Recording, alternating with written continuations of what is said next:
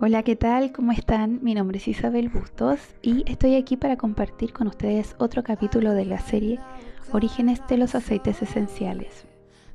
Para quienes no me conocen y es primera vez que están escuchando este podcast, les cuento que em, tengo un Instagram que se llama misaromasesenciales.cl y en ese Instagram yo comparto mucha información sobre los aceites, por supuesto. Yo soy eh, asesora de bienestar de doTERRA hace más de un año y llegué a doTERRA gracias a una amiga que compartió aceites conmigo.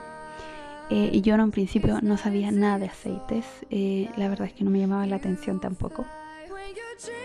Pero desde que llegaron a mi vida no se han ido, eh, forman parte de mi día a día, yo podría decir. Y bueno, decidí compartir esta serie porque mm, quiero compartir información de la que yo he ido aprendiendo eh, sobre todo para aquellas personas que no saben nada, que están en el punto de inicio donde yo estaba antes.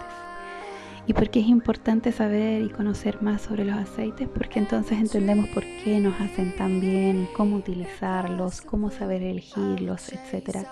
Ese es, eso es lo que yo busco al compartir esta serie, así que espero que sea de ayuda.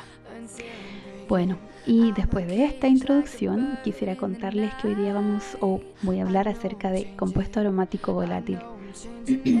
Disculpen. Yo no sé si ustedes han escuchado antes esto, pero el compuesto aromático volátil es la forma científica en que se conocen los aceites esenciales. ¿Ya? Volátil porque em, puede cambiar rápidamente de un estado a otro.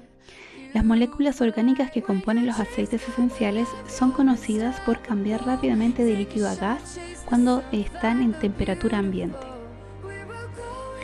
aromático porque estos compuestos son los que le dan su aroma característico. Y compuesto es porque está formado de dos o más elementos químicos.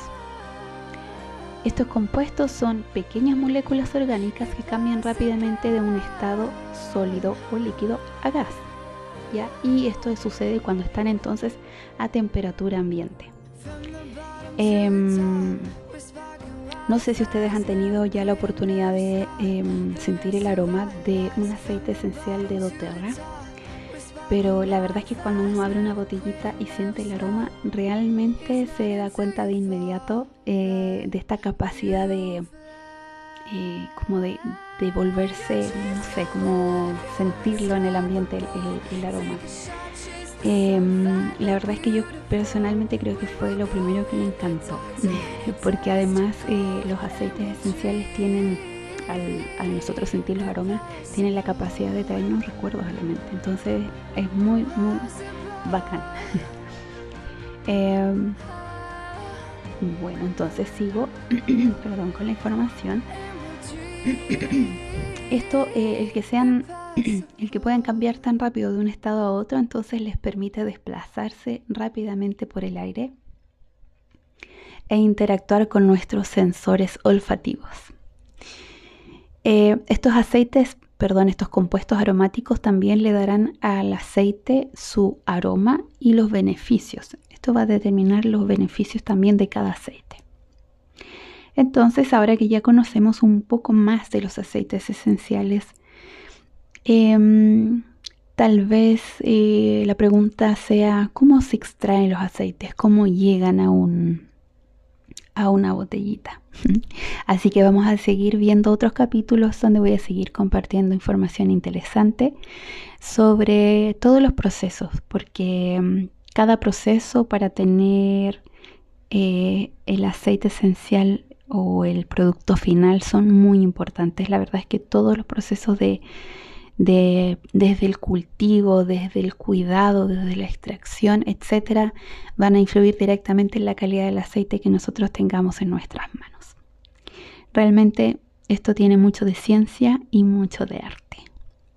Así que estamos en contacto. Eh, les invito a ver mi, mi Instagram y si me quieren hacer alguna consulta o algún comentario eh, por supuesto, siéntase la libertad de hacerlo. Que estén súper bien y disfruten el fin de semana.